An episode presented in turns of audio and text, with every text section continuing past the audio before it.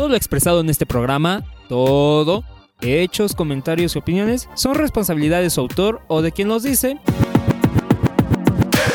y no reflejan en ningún caso el punto de vista de IBI México. Los participantes autorizan su transmisión sin fines de lucro.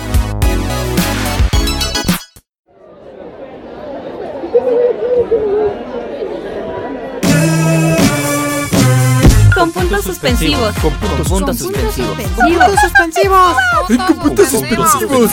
Con puntos suspensivos. Con puntos suspensivos. Con puntos suspensivos. Porque siempre hay algo más que decir.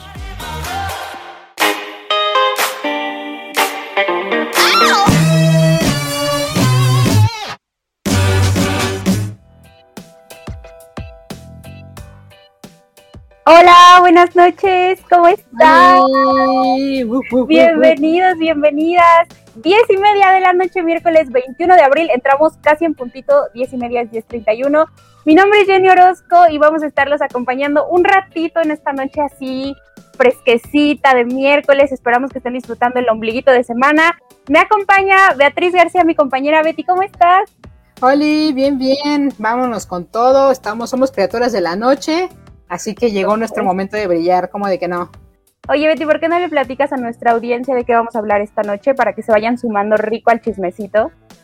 Por su pollo, oigan, pues hoy tenemos un plan ambicioso porque vamos a hablar de los finales que, de series, películas, bla, bla, bla, que sucedieron nada más en nuestra cabeza porque los finales que vimos en pantalla los odiamos con cada momento de nuestro ser y con cada célula de nuestro cerebro. Así que vamos a hablar sobre estos finales que nada sucedió en nuestra cabeza. También vamos a hablar en cultura pop sobre la muerte de actores y actrices de la pantalla grande que nos marcaron, que nos dejaron devastadas, devastados y nos, nos permitieron creer en el, en el amor nunca más. Eso vamos a hablar. ¿Y qué más tenemos preparado? Bueno, Y a propósito de que este 23, este viernes 23 de abril es el Día Internacional del Libro, les traemos una dinámica bien chida para que comenten en, en los comentarios, valga la redundancia, cuáles son sus historias favoritas y también vamos a hacer un pequeñito guiño espacial porque vamos a hablar de todo lo que está pasando en Marte. O sea, ¿se imaginan? Ya podemos decir eso. Podemos hablar de lo que está pasando en Marte. Entonces Betty nos trae una cápsula súper científica con las news del Perseverance. Yeah. Eso ya saben, vamos a estar aquí un ratito con ustedes. Si están haciendo que la tarea, si ya salieron de vacaciones, pónganos de fondo en lo que se preparan su sándwich, se van a bañar, etcétera, etcétera. Y nos seguimos escuchando. Este es su radio revista cultural favorita con puntos suspensivos. ¿Y qué les parece? Que vamos a lo que sigue.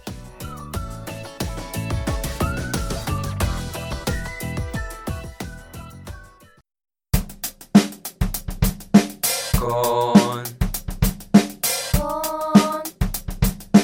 Con.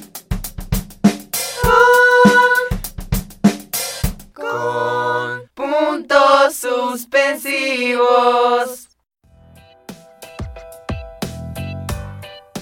Oigan, pues, em, Betty, ¿qué tal que nos inicias platicando? ¿Cuáles son esos finales que sucedieron solo en nuestra cabeza? Uy, primero que nada, la gente que me conoce ya sabe de lo que voy a hablar y no me importa nada. Eh, voy a hablar, por supuesto, de eh, Harry Potter, de los libros, los libros.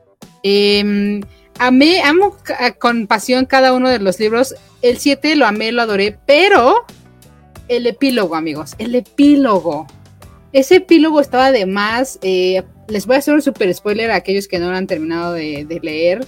Eh, sucede que el epílogo es, este, creo que 17 o 19 años después de, lo que último que pasa en, Hogwarts y este sucede que eh, Ron y Hermione están casados y tienen hijos. Harry y Ginny tienen hijos. Eh, todo el mundo tiene hijos de repente y están todos así en el esperando el expreso de Hogwarts ya para que se vayan los niños, ¿no?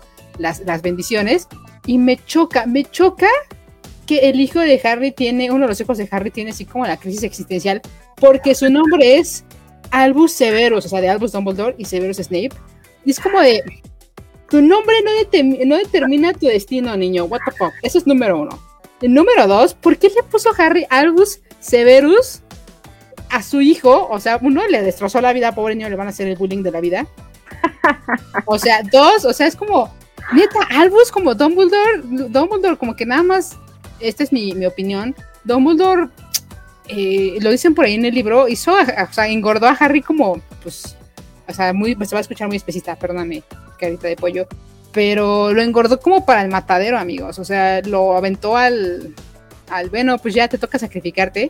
Y luego Severus Snape que le hizo bullying toda la vida solo porque estaba obsesionado con su mamá. Eso es creepy. Entonces, si yo le hubiera puesto un nombre al hijo de Harry, hubiera sido Hagrid, porque fue el único personaje que realmente lo quiso sin pedirle nada a cambio. O Hedwig, o algo así. Ay, no sé, bueno, no sé. O sea, definitivamente yo concuerdo en que fue un final muy forzado. Si hay Potterheads escuchándonos, viéndonos, estaría padre que nos dijeran qué opinan ustedes. Em, no sé, yo creo que fue como el típico final de... em, y vivieron felices y comieron perdices, ¿sabes? Así como y además tuvieron hijos y sus hijos se fueron a la escuela y, o sea, y en- ah, ah, entendieron que no importa nada porque al final los buenos siempre ganan. No sé, yo también creo que estuvo forzado, pero ahora yo te pregunto, Betty, te pregunto, ¿tú qué hubieras hecho? ¿Tú cómo hubieras terminado esta historia? Yo no hubiera puesto un epílogo, que la gente se imagine lo que quiera imaginarse que pasó después con Harry, con Hermione y Ron. Para empezar, ¿por qué Ron y Hermione están casados? O sea, son la persona, las personas más incompatibles que hay en este mundo. So, ya, no, o sea, no. sí, también, también creo que muchas veces, bueno, no sé qué, qué piensen los que nos están viendo, creo que de pronto vemos finales como muy forzados que no tienen a- siempre que ver con quienes están detrás del guion. Por ejemplo, me acuerdo que hace dos años o hace un año, ay, no sé, ya no tengo concepción del tiempo, antes de la pandemia, AP, eh, eh, existió el bellísimo Juego de Tronos, ¿no? Toda la saga de George Martin, bueno, basada en los libros de Canción de Hielo y Fuego, etcétera. Y el final de, de Juego de Tronos fue súper criticado porque fue muy evidente que estuvo muy apresurado. Y eso tuvo que ver con muchas cosas de producción y de cierre y etcétera. Pero a mí de pronto, o sea, como que en la construcción de las narrativas me, me saca de onda como generas un personaje tan bien hecho y al final así le das un cierre todo pedorro. Qué bueno que parece que existen los fanfics porque Fanfics o sea, podemos hacer lo que sea con los fanfics. Y creo que hablar de finales que, que sucedieron solo en nuestra cabeza muchas veces es eso, ¿no? Como finalmente creo que no siempre estamos de acuerdo con cualquier, con el destino de nuestros personajes, ¿no? Pero podemos cambiarlos. Estoy de acuerdo, estoy de acuerdo. ¿Qué otro final nos quieres platicar, Betty? Otro final de un libro que yo también amo es eh, El Conde de Montecristo. Hay por ahí unas películas. La primera película que salió es viejita, viejita, creo que salió en los 50 o en los 40 Esa tiene el original, eh, el final original, perdón. Hay otra película que creo que salió en el 2007, 2008 con Jim Caviezel. Esa película tiene un final completamente eh, inventado, pero este, el- la novela como tal es un mamotreto así gigante, pero leanlo, está muy divertido. Eh, tiene un final un poquito más, este, que a mí no me encanta, porque básicamente, insisto, les voy a spoiler, les voy a hacer así como un resumen fácil, así rápido, para, del Conde de Montecristo, así que ya saben que si su maestra de literatura les pide un resumen, ya se sacan este resumen. Es básicamente un güey que se llama Edmundo Dantes, ¿no? Y que todo le va bien en la vida, es muy pobre, como su servilleta, y entonces le va muy mal en la vida hasta que este, él trabaja y trabaja y trabaja y trabaja, ya saben, el que es pobre es pobre porque quiere. Este, y entonces un día lo eh, pasan unas cosas así en, en su, él es marinero, entonces pasan unas cosas ahí en su, en su embarcación, en donde a él lo promueven a capitán y entonces le dan mucho dinero. Y entonces él dice, yes ma'am, de aquí soy, me voy a casar con la chava con la que quiero. Y resulta que la chava con la que quiere es una catalana que se llama Mercedes. Pero el pedo es que el primo de Mercedes quiere con Mercedes, porque acuérdense que en aqu- aquella época el incesto estaba bien visto. Y Sí. entonces, este, entonces, este, y aparte, entonces Dante se va a, a, pues, a festejar con la novia, ¿no? Con su papá y todo feliz y todo el mundo lo quiere. Pero al mismo tiempo, como le está yendo tan bien en la vida y nadie cree que él se merezca que le vaya tan bien, eh, pues empiezan muchos rencores a salir, ¿no? Ya saben, como cuando ustedes sacan 10, sus amigos sacan 6, así. Y este, y entonces todo el mundo empieza a confabularse para mandarlo a la cárcel, porque de hecho sí hace algo malo, que es mandar, eh, traer una carta de Napoleón. Toda la serie, toda la novela está eh, sucediendo en la Francia, Bona- bueno, post Napoleón Bonaparte. Entonces cualquiera que tenga algo que ver con Napoleón es considerado traidor. Entonces, pues este güey no sabe leer y escribir porque siempre fue muy pobre. Entonces trae una carta que él no sabe de qué se trata, pero pues es de Napoleón conspirando y bla, bla, bla, bla. Después de mil cosas lo mandan a la cárcel, se hace amigo de piratas, este, se hace millonario porque se encuentra un tesoro, bla, bla, bla, bla, bla. No, el punto es que se da cuenta de que se fue a la cárcel porque todas estas personas confabularon en su contra. Y entonces, eh, como sufre mucho en la cárcel, se da cuenta de que eh, quiere venganza y entonces todo lo que pasa como a la mitad del libro hasta el final es él tratando de vengarse de todas las personas que le hicieron una pues, grosería, ¿no? Básicamente. Pero se da cuenta, y sí, en un principio tú vas así dicho así, yes, Queen, Dantes, mátalos a todos. Pero se da cuenta de que ha pasado tanto tiempo que algunos de ellos, ah, de estos personajes malos, entre comillas, han tenido hijos y tienen otras relaciones. Hicieron básicamente su vida. Y entonces hay personas que van a, que van a ser parte de la venganza que no tienen por qué ser parte de la venganza. Entonces, este, pues él va teniendo este conflicto moral y ético de, o sea, sí mató a este güey, pero su hija va a quedar pues sin dar nada, ¿no? Pero aparte su hija quiere con el hijo del señor que me echó la mano siempre y entonces, ¿saben? Entonces al final em, decide ya no continuar con su venganza, lo cual es una tontería, o sea, come on. Y em, se queda con una esclava que él ayuda, pero que sigue siendo su esclava por alguna extraña razón, pero le da la libertad. Y entonces le dice, no, estoy enamorada de ti. Y entonces él dice, yo también, ya, vamos a cuidarnos. Tengo dinero, tengo amor, ya no necesito nada en esta vida. Vámonos a vivir la mejor vida. Y, entonces... Eh, ajá, y que dije, what? Mátalos a todos antes, what the fuck. Porque la verdad es que sí te quedas con el hígado en la mano de que no pudo vengarse de todos aquellos que le hicieron mal. Aquí el asunto es que Betty hubiera querido que se vengaran. Ya. tenía dinero, puede hacerlo. Así es. Oigan, si nos está terminando el tiempo de este segmento, quédense porque vamos con las siguientes. Em, con lo siguiente en este programa, platíquenos qué les parece este breve resumen del Conde de Montecristo. No se vayan, aquí seguimos en con puntos suspensivos porque siempre hay algo más que decir y vámonos a lo que sigue.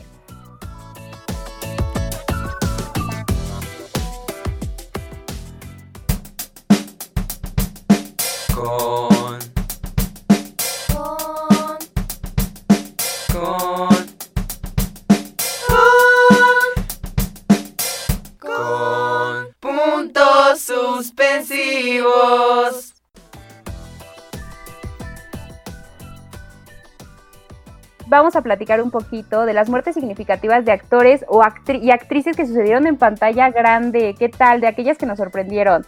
Betty, cuéntanos. Pues primero quiero que nada quiero hablarles de la de la ¿cómo se llama? de este hechizo, de esta maldición que supuestamente tiene la familia Lee. Eh, primero, obviamente que nada tengo que hablar de Bruce Lee, ¿no? Ya saben, para aquellas personas que no lo conocen, lo cual me parece extraño, es, él fue un eh, artista marcial y actor nacido en Hong Kong. Eh, él protagonizó muchísimas películas eh, de artes marciales chinas que después llegaron a Occidente. la más famosa es Enter the Dragon. o sea, la escena típica de Bruce Lee es cuando él está así rodeado de, de enemigos y trae un traje amarillo y saca unas, ¿cómo se llaman estos? Unos eh, chunks, no me acuerdo cómo se llaman.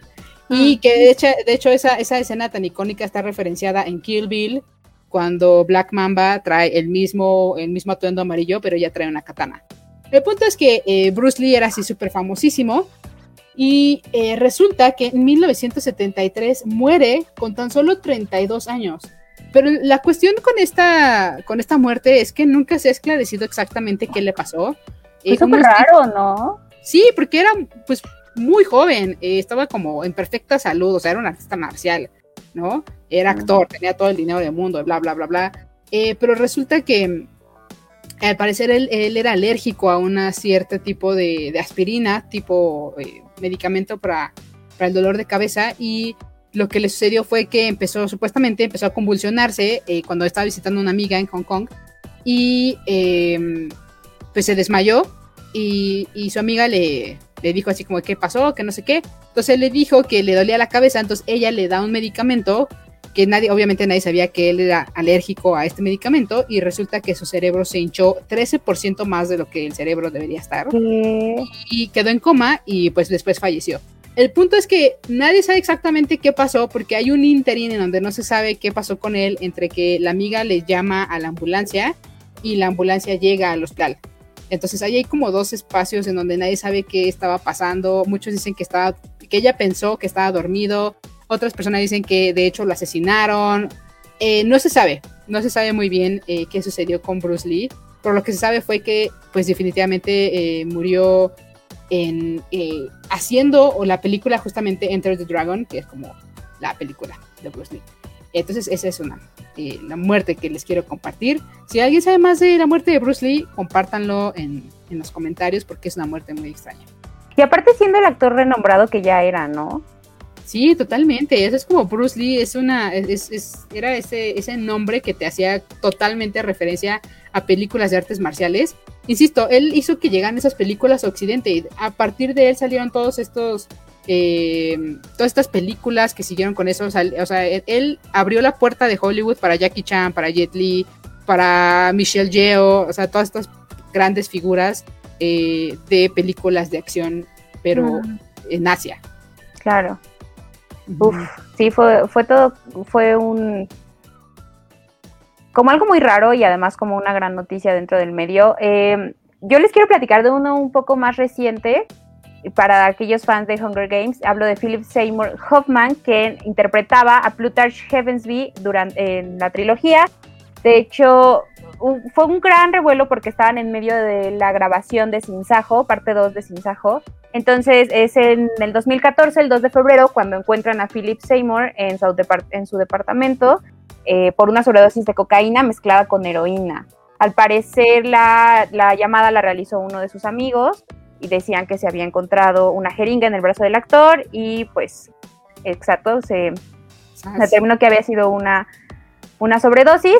Hubo como mucho, mucho movimiento entre los fans, o sea, y un poco hacia donde queríamos llevar esta charla era, ¿por qué son significativas? Pues porque tienen, o sea, tienen papeles muy particulares en ese momento y tiene un gran fandom detrás, o sea, creo que también como estos personajes de... Eh, ay, ¿cómo se llama? Alan Rickman o la actriz que murió hace muy poquito, Helen McCurry, que hizo de Narcisa Malfoy. O sea, creo que nos significan más porque mm, encarnaron a personajes que para nosotras son muy significativos. Y no necesariamente porque conozcamos otros de sus trabajos, sino porque sabemos que es así como el profesor Snape, ¿no? Narcisa Malfoy y todo lo que es alrededor de esto. Yo no sabía que cuando falleció, eh, hay este actor Alan Rickman le hicieron un homenaje en el parque de Universal, así con, las varitas y todo esto. Y creo que eso habla mucho de, cómo en serio representan gran parte de, las narrativas que nosotros creamos alrededor de los libros y de cualquier historia en general. Por eso yo diría que son tan significativas este tipo de decesos en medio de, movimientos tan grandes como Hunger Games con Philip Seymour o eh, si bien estos personajes ya no estaban grabando, pues eran los profesores, ¿no? O sea, es como the big deal. Claro. Y es, un poco triste, o sea, también quería eh, mencionar rápido la, muerte del hijo de Bruce Lee, Brandon Lee, que por eso dicen que ahí hay una maldición, porque él, súper joven también, creo que con 28 años, 29 años, en el rodaje de The Crow, eh, El Cuervo, eh, que es una de, de, sus películas, wow, eh, murió también en set, en ese, o sea, en una escena donde supuestamente no, la, pistola no tenía balas, pues resulta que sí tenía una. nadie sabe si sí la dejaron ahí este, a propósito o no. Igual, eh, que, eso marcó mucho, al menos yo amé, crecí con la película del, del cuervo, amo esa película, amo el cómic, entonces es como, wow, qué triste, ¿no? Y igual me quedé pensando lo que dijiste, Jenny, y pasó con Carrie Fisher en. Eh, ¿Cómo se llama? Estos. Eh, ¿Cómo se llama? Star Wars. Gracias, Star Wars, se me fue el nombre aquí. Que, que, resulta, o sea, la señora estuvo desde la película 1 casi casi y es un gran personaje, ¿no? Entonces, mucha gente se quedó con esa, con esa tristeza de que ella haya fallecido, ¿no? Totalmente. Oigan, pues platíquenos en los comentarios qué actores, actrices han tenido un gran impacto para ustedes con respecto a su muerte. Y vámonos con lo que sigue.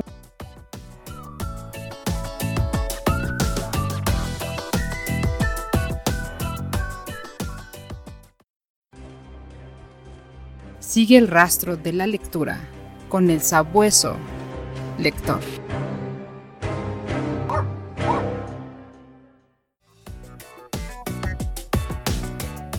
Yeah. Amo la rúbrica del sabueso lector. Profesionalidad, ¿cómo de que no? ¿Qué trae hoy el sabueso lector, Betty? El sabuesín lector trae información muy importante para todas y para todos porque tucu, tucu, tucu, tucu, tucu, el 23 de abril es el Día Internacional del Libro y los Derechos del Autor.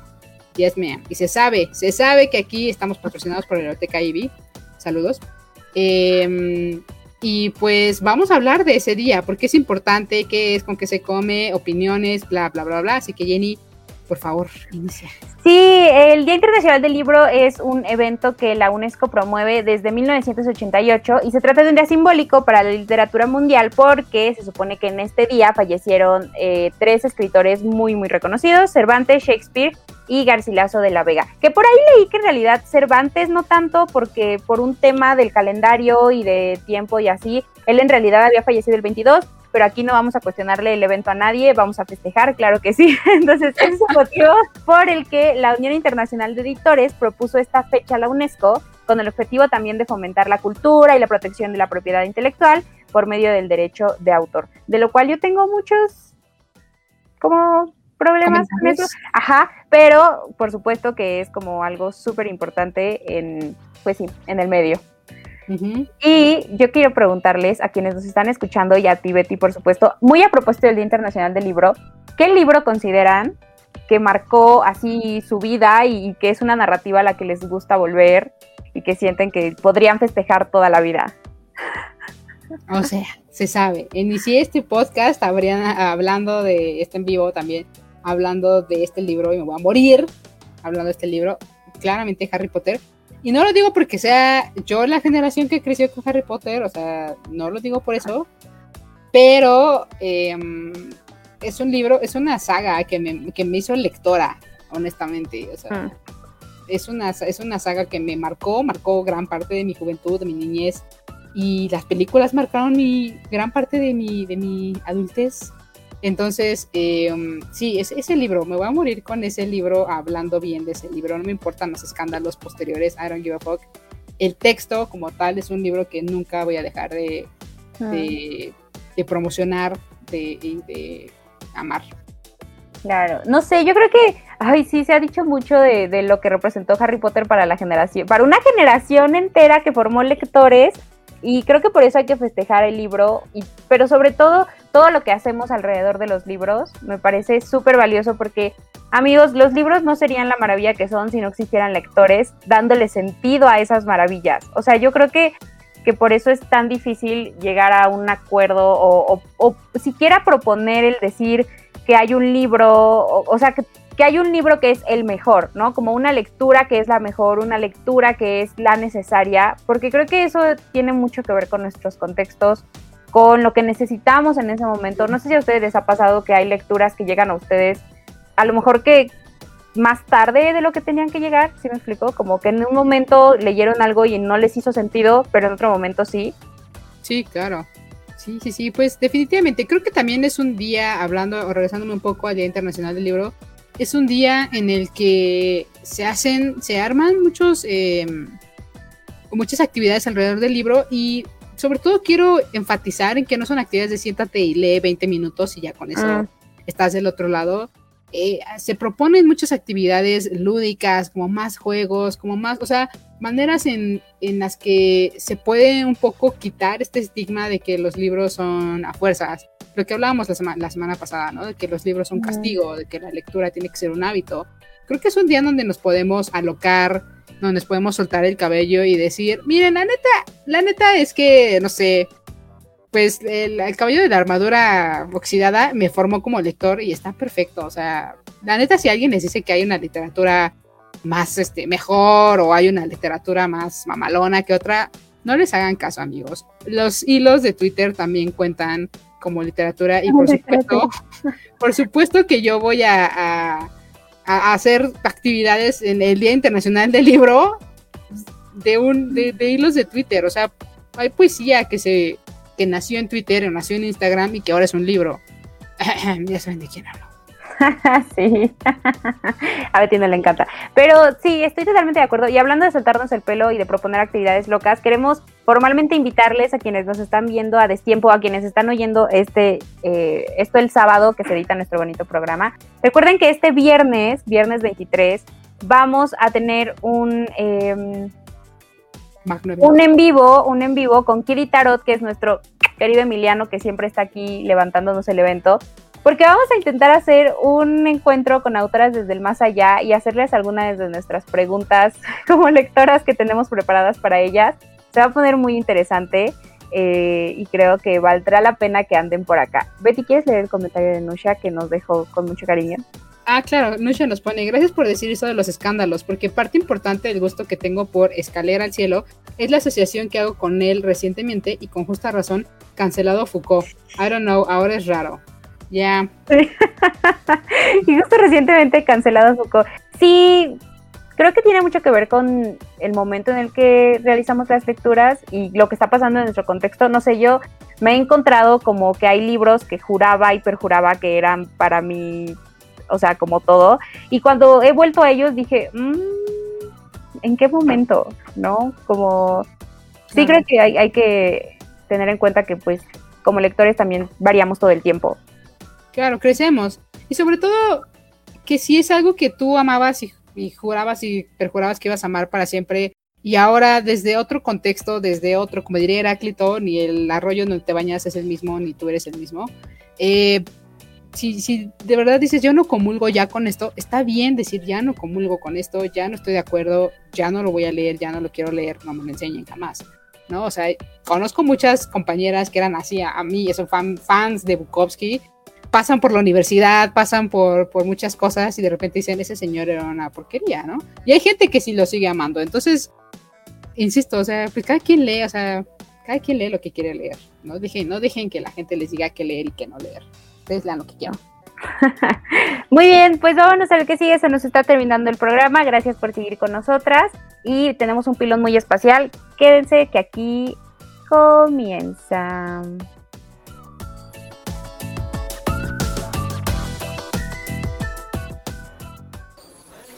¿Qué pasó? ¿Cómo están? ¿De qué va a querer sus tacos? Deme dos de suadero con top. Órale, pues ahí le va el pilón.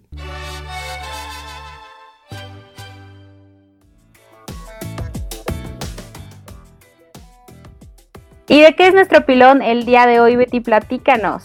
Uy, el día de hoy les traemos el chisme, el chisme, chisme, chisme de Perseverance, este bonito bot que mandaron a Marte. Solo quiero decir que hay más bots ahí. Eh, no me acuerdo cómo se llamaba el otro. Eh, Curiosity, creo no, no es Curiosity no me acuerdo, había otro, otro bot que se quedó ahí todo triste y desamparado porque se le agotó la pila. Ah, y la, o sea, las pilas de los bots que van a Marte se recargan con paneles solares, entonces normalmente no tienen problema, pero en Marte hay una situación en donde hay tormentas de arena gigantescas que duran meses. Entonces al pobrecito bot le tocó que se le estaba acabando la pila justo cuando está una tormenta de arena y pues se quedó ahí. Entonces. Ya no se recargó, miau. sí. Gloria. Realmente, amigos, I'm invested en estos bots, así que yo los amo, los adoro. Sigo sus cuentas de Twitter, así que síganlos, por favor. Pero bueno, Perseverance es un eh, bot que acaban de mandar. Eh, básicamente, la misión de Perseverance es encontrar rastros eh, tangibles de que hubo o hay vida en Marte. Entonces va preparado un montón de cosas, va con eh, un laboratorio integrado, va con miches. Sí, qué onda. Está súper padre, yo amo ese bot, es como un perrito pero gigante, porque aparte creemos que los bots son como como, no sé, cochecitos en, control remoto así chiquititos, pero en realidad yo creo que Perseverance es de mi tamaño, o sea, es una sí. gigante. Sí, que, que ya en las imágenes pues obviamente se ve chiquito, pero pues porque están en el planetota, ¿no? sí, está gigante. Lo amo, lo amo. Este, y lo interesante de Perseverance es que aparte de traer, de tiene, que tiene esta misión, que es su misión eh, como principal, que es encontrar, este, insisto, evidencias de que hubo o hay vida en Marte, o que es posible incluso la vida en Marte, también llevaron un helicóptero, que lo amo y lo adoro, Porque justamente mucha gente le ha reclamado a, Mar- a Marte, a la NASA, Marte no, a la NASA, así como de, bueno, pues con toda esta tecnología sí está todo muy chido, pero nosotros nunca jamás hemos visto cómo se ve Marte de lejos. O sea, ¿cómo es posible que tengamos fotos satelitales súper chidas, mamalonas de Plutón y no de Marte? O sea, ¿qué pedo? Mm. Entonces, eh, pues la NASA ya se le explicar así como de, no es tan fácil, amigos. O sea, permítanos. Sí. No son enchiladas. sí. Es. Sí nos esperan. claro, sí. Entonces, Perseverance trae un helicóptero eh, que está diseñado para sobrevolar Marte y poder verlo desde, o sea, desde una vista más panorámica. Porque lo que es cierto es que si bien eh, Perseverance puede indagar eh, todo ese ras de suelo, entonces sería, como mucha gente justificadamente le ha dicho a la NASA, más fácil sobrevolar Marte Claro. desde arriba. Eh, ¿Qué hay? ¿Dónde están? Pero no tenía un, no llevaba un dron Perseverance. Sí, es como un dron, ¿no? Que sobrevoló. eh, apenas sobrevoló, pero lo que sucedió fue que eh, no es tan fácil. Eh, los helicópteros están. los helicópteros que conocemos, los drones que conocemos, están ahora sí que calculados para la atmósfera, la presión y, y todo en la Tierra. Pero Marte no es exactamente igual que la Tierra. Entonces, de hecho, Marte tiene una atmósfera eh, que no podemos, que nosotros no podemos sobrevivir porque está llena de CO2, ¿no? O sea, Ajá. podemos sobrevivir ahí, nos moriremos.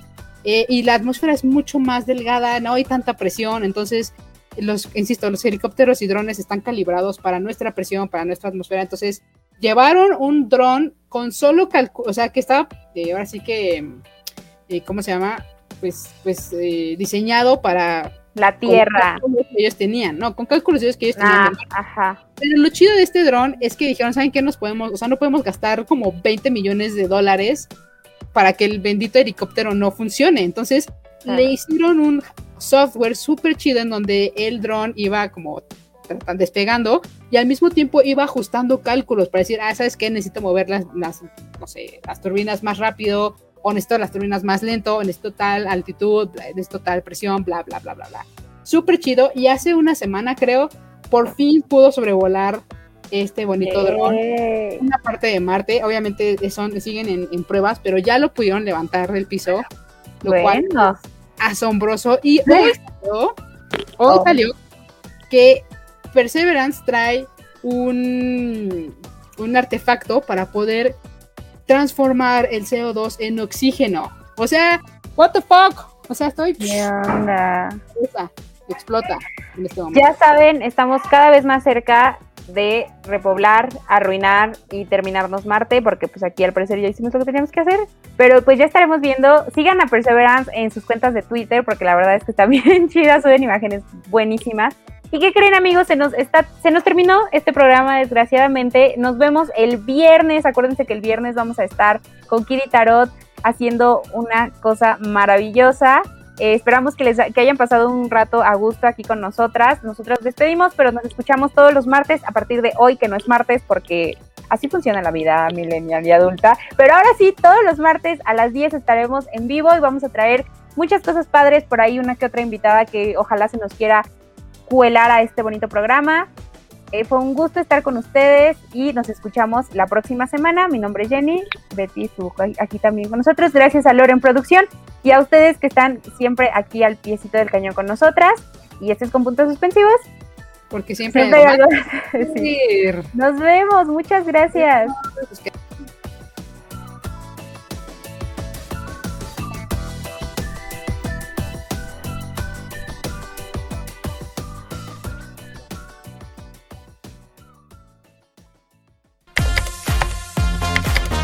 Y como siempre hay algo más que decir, con puntos suspensivos.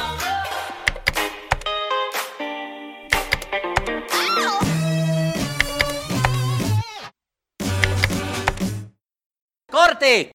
No. Así es que en el con